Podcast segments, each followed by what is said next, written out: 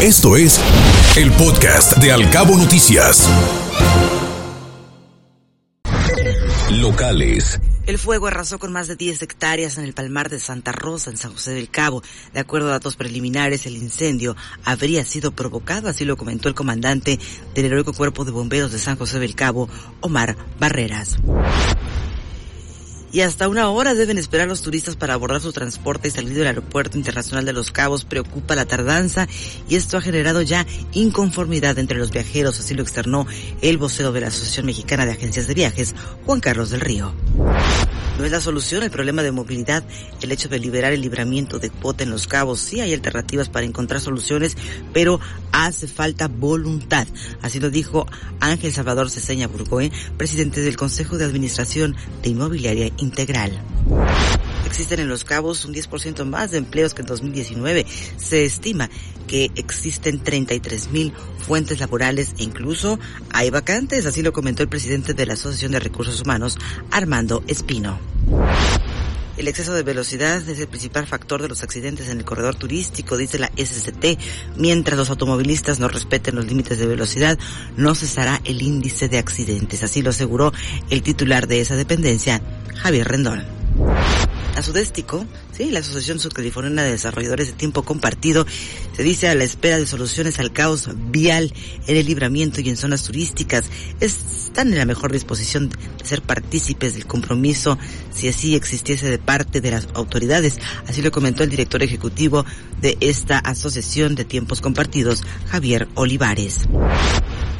Los abarroteros están en contra de actos de corrupción en trámites municipales. Sin excepción, el comerciante que no cumpla debe aceptar las consecuencias y no buscar a favores, así lo indicó el presidente de la sección especializada de abarroteros de la Canaco, don Armando de la Cruz.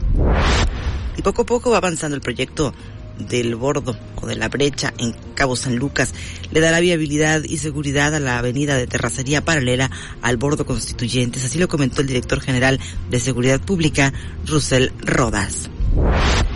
El alcalde de Los Cabos, Oscar Lex, tratará de evitar que cierre el albergue escolar de Palo Escopeta. Iniciarán los trámites ante la Secretaría de Educación Pública para evitar que ocurra esta acción, así lo comentó el propio profesor Lex inició la temporada de torneos de pesca deportiva aquí en Los Cabos, así lo señaló Criserio Mercado, y mencionó que nuestro vecino turístico aún tiene el brillo y la gente tiene la ilusión de venir a pescar. La caída en los ingresos de parte del Ayuntamiento de Los Cabos no ha afectado su operación. Exhortan a los ciudadanos que adeudan contribuciones municipales a que lo realicen a la brevedad. Así lo dijo el tesorero Jonathan Vargas.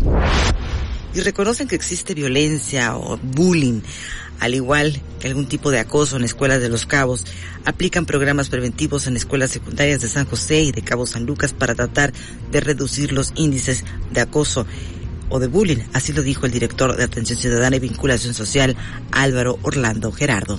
Escuche Al Cabo Noticias de 7 a 9 de la mañana con la información más importante de los cabos, México y el mundo por Cabo Mil Radio 96.3. Siempre contigo.